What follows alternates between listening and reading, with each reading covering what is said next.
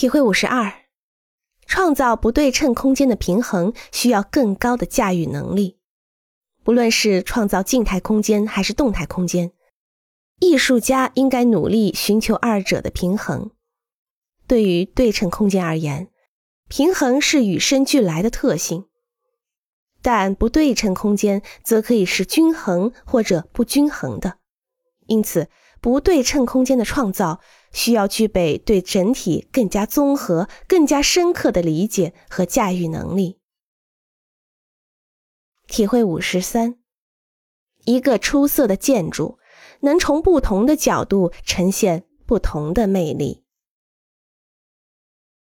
体会五十四：几何形状具有一种与生俱来的张力。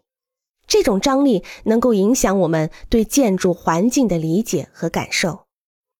比如一个正方形，它天生就是静态，并且是无方向性的。因此，一个正方形的房间或者立方体的空间能让人心情平静。但是，如果没有精心设计，就会给人一种呆板而空虚的感觉。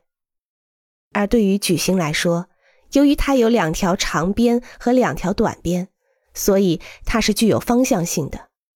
一个矩形的房间越长，越容易鼓励人的视觉走向和客观运动沿平行与长轴的方向进行。